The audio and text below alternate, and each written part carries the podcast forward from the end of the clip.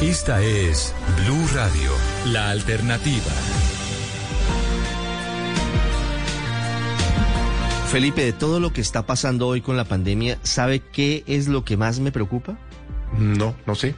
Yo, yo no soy alguien que utilice mucho la palabra preocupación porque creo que a veces nos distorsiona la realidad, pero se la va a cambiar.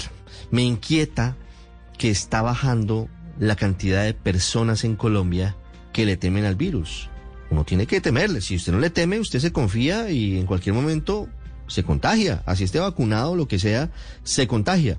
Esas cifras, Felipe, están en el más reciente Pulso País, que muy juiciosamente hace el DANE permanentemente para contarnos cómo está el pulso justamente de, de varias cosas, pero sobre todo de hoy, momento y tiempo de pandemia entre los colombianos. Doctor Juan Daniel Oviedo, buenos días. Muy buenos días, un saludo muy especial para todos ustedes y los oyentes. Doctor Oviedo, quisiera que les contara a los oyentes hoy cómo están esos índices, esos números en torno a, a qué tanto temor o qué tanto susto o preocupación hay entre los colombianos frente a la posibilidad de contagiarse de COVID-19.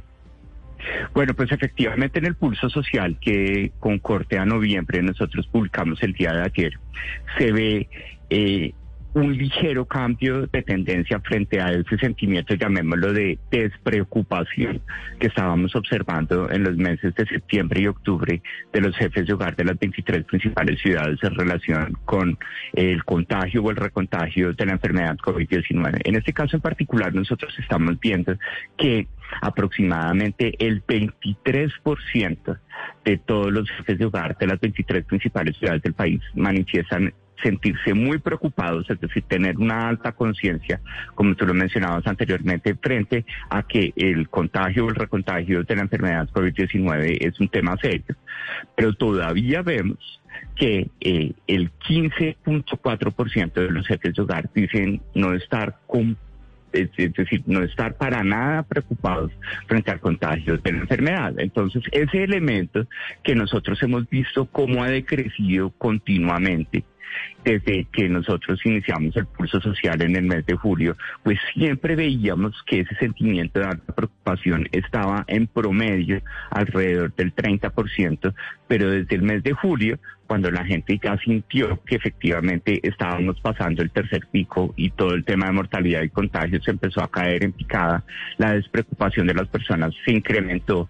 Y ese puede ser un elemento que nos, que nos genera una vulnerabilidad en esta situación particular que estamos viendo de la nueva variante que tiene un perfil de contagio mucho más, eh, mucho más acelerado y por eso poder visibilizar esta estadística es muy importante porque también, Ricardo, hay unas diferencias de ciudades. Por ejemplo, las ciudades que más van a tener afluencia turística como Cartagena, Barranquilla, Cali, menos del 6% de los jefes de hogar de esas ciudades se manifiesta altamente preocupado frente al contagio y recontagio de la enfermedad COVID-19.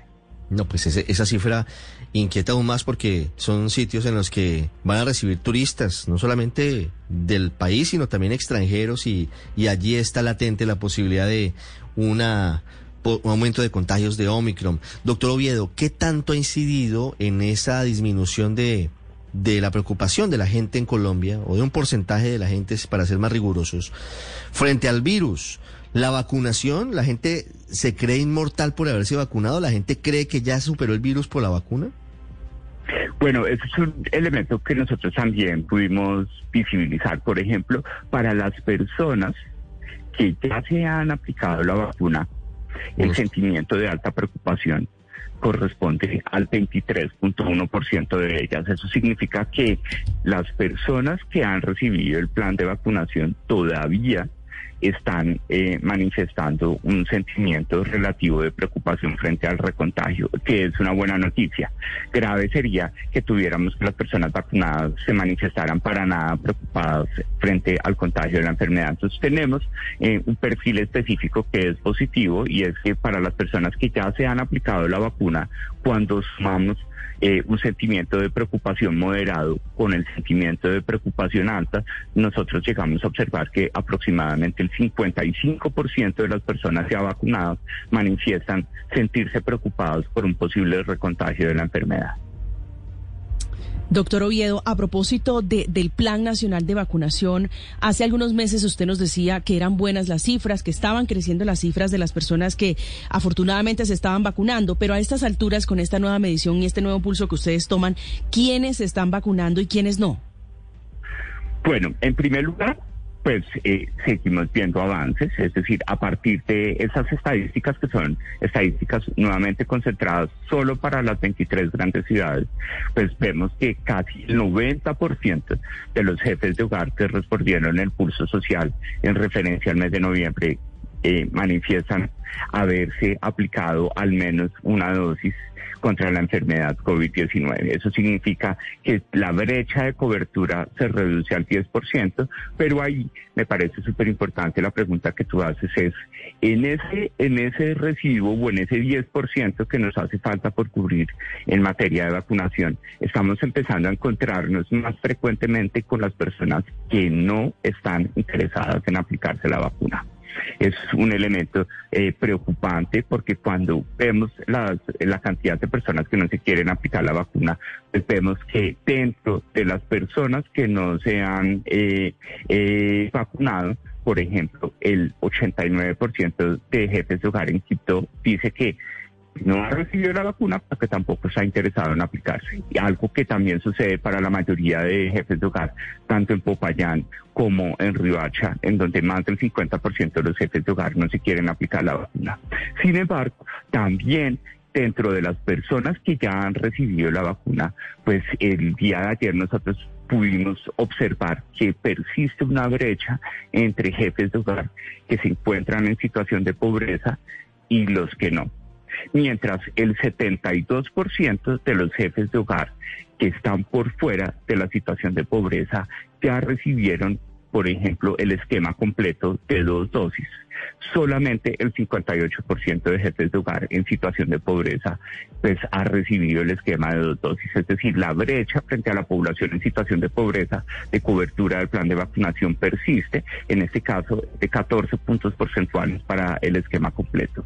Y finalmente, para eh, eh, acabar de responder la pregunta, dentro de las personas que no se han vacunado, y que manifiestan querer eh, aplicarse la vacuna, hay todavía una manifestación muy importante de que no lo han hecho porque les falta tiempo o que no tienen tiempo para ir a vacunarse. Por ejemplo, en una ciudad como Barranquilla, de las personas que no se han vacunado y que sí quieren vacunarse, dicen el 65,4% de ellas que no se ha aplicado la vacuna porque precisamente no tiene tiempo para hacerlo. Un elemento que también vale la pena visibilizar y generar reflexión sobre el tema porque hay que buscar la oportunidad de sacar ese tiempo para poderse aplicar la vacuna. No, pero claro, sacar el tiempo, pero si me permite, doctor Oviedo, también hacer un llamado respetuoso pero firme a los empleadores. Puede ser que no, que no, que no tengan, que no tengan la posibilidad a veces. Yo no los justifico porque es posible que tampoco estén demasiado interesados, pero si una persona llega al nivel de que tiene que trabajar 12 horas y luego tiene que irse a la casa muy rápidamente, pues realmente va a ser muy difícil que pueda vacunarse. Eh, el llamado también debe ser, digo yo, para los empleadores, para que les den el espacio a sus trabajadores para que se vacunen. Seguramente no serán más de dos o tres horas. Exactamente, ese es un buen punto y también voy a pensar en horarios flexibles de los puntos de vacunación, que puede ser una oportunidad para aprovechar en esta temporada de vacaciones. Es cierto. Doctor Oviedo, ¿por qué hay menos cantidad de vacunados entre la población pobre de Colombia frente a quienes tienen más recursos? Bueno, eh, ¿qué, podemos tener? Un elemento que tú ya mencionabas. Seguramente eh, las personas que están más expuestas a estar en situación de pobreza, que es una medición centrada en el año 2020, pues son personas que pueden estar trabajando en algunas actividades en donde efectivamente la flexibilidad que pueda ser brindada por su supervisor, por su empleador o por su patrón, no, no, no se da, es decir, no existe ese permiso para poder aplicar la vacunación. Y también, pues, eh, eh, de forma importante, pues recordemos que todo ese incremento que vio el país en materia de pobreza monetaria en el año 2020 como resultado de la pandemia fue en los principales contextos urbanos. Entonces, cuando nosotros vamos a ver efectivamente dónde están las brechas de vacunación por situación de pobreza, pues nosotros encontramos que en algunas ciudades específicamente como Barranquilla, como Neiva, como Cúcuta, esas brechas son más altas, en donde en ese tipo de ciudades el incremento súbito de la pobreza por, la, por el deterioro del mercado laboral en el año de pandemia fue mucho más importante. Entonces, el Ministerio de Salud ha venido aprovechando estos datos del pulso social para poder entender cómo se manifiesta esa brecha en cada una de las ciudades y poder tener unos eh, esquemas focalizados de atención en algunos sectores de la ciudad para poder cubrir a esas personas que se encuentran en situación de pobreza. Doctor Oviedo, usted nos hacía un recuento, hablaba de Chocó, hablaba de La Guajira y en algún momento mencionó Barranquilla y parte del Atlántico. ¿Cuál es la región o el departamento, la ciudad donde hay mayor reticencia a aplicarse la vacuna contra el COVID-19? Bueno, efectivamente, dentro de las 23 principales ciudades en donde encontramos de los no vacunados, la mayor reticencia a aplicarse la vacuna es Quito con el 89%, sigue Riohacha con el 53%, Popayán con el 50%, Pasto y Manizales con más del 45% de los jefes de hogar que aún no se han vacunado diciendo que no quieren hacerlo. 8.44 minutos, doctor Oviedo, una pregunta final. De los encuestados, ¿qué porcentaje está dispuesto a aplicarse el refuerzo, la tercera dosis de la vacuna?